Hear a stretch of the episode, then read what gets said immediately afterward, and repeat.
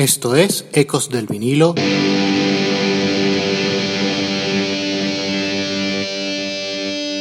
Radio. Hola, esto es Ecos del vinilo radio. Les habla Ricardo Porman. Hoy en este nuevo programa tiramos de teclas, de sintetizadores y sobre todo de mucho dolor y oscuridad, con la historia de Barrel of a Gun de The Pitch Mode, tema de apertura de su álbum Ultra. Iniciamos con la impresionante demo casera de Martin Gore.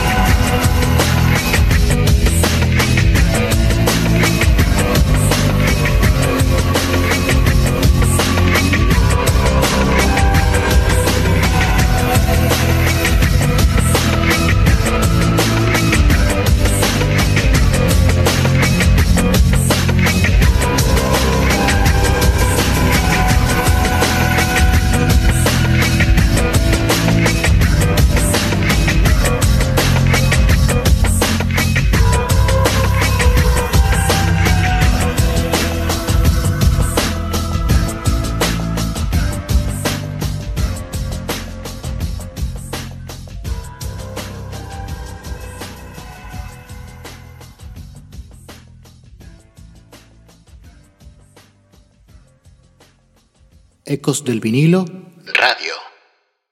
Para finales de 1996, se podría decir que los de Pitch Mode estaban virtualmente acabados.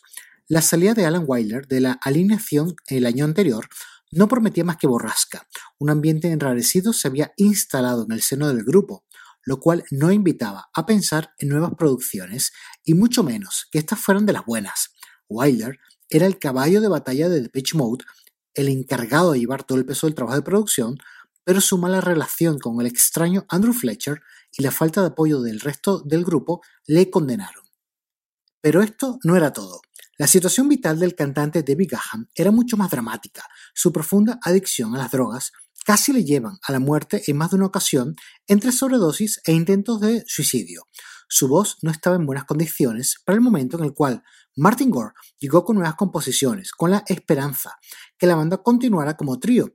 Recordemos que desde 1982 se habían mantenido en el formato de cuarteto, una disyuntiva carcomía al creativo Gore con respecto al siguiente paso. ¿Qué camino debía seguir? ¿Regresarían a sus orígenes tecno o seguirían en esa especie de art rock de su último disco? Pues las dos cosas.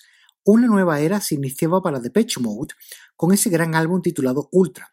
Uno de los temas inéditos de Gore sobresalía por su oscuridad y angustiosa crudeza, Barrel of a Gun. Esta canción acabaría convirtiéndose en el primer single de Ultra con el instrumental de 7 minutos Painkiller como cara B.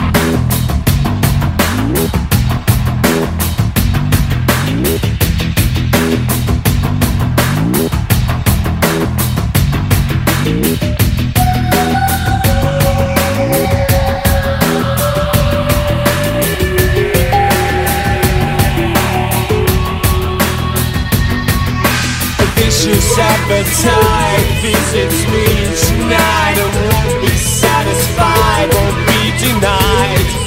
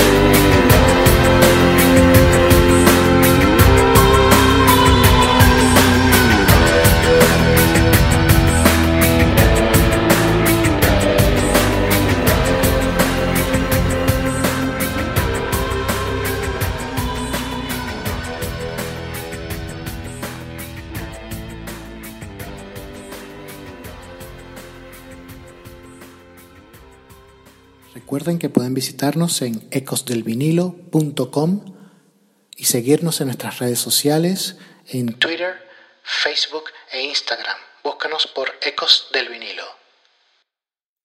Que Barrel of a Gun tuviera relación o no con la situación de Debbie Gahan es motivo de especulaciones, pero lo cierto es que este corte, cargado de sonidos industriales, se adaptaba como un guante a las circunstancias del cantante. Martin Gore consideraba que la canción no tenía lo necesario para funcionar en la radio y eso le hizo dudar a la hora de presentarla como candidata para ser el sencillo promocional. El productor Tim Simenon, en cambio, vio con claridad las posibilidades de Barrel of a Gun y no dudó en aprobarla como carta de presentación del álbum. Barrel of a Gun fue lanzada el 28 de enero de 1997 en los Estados Unidos y el 3 de febrero en Inglaterra y alcanzó el puesto 4 en las listas británicas, su mejor posición desde People Are People de 1984. Este tema representaba a la perfección lo que estaba por venir con el larga duración Ultra, un disco que ha ganado mucho con el tiempo.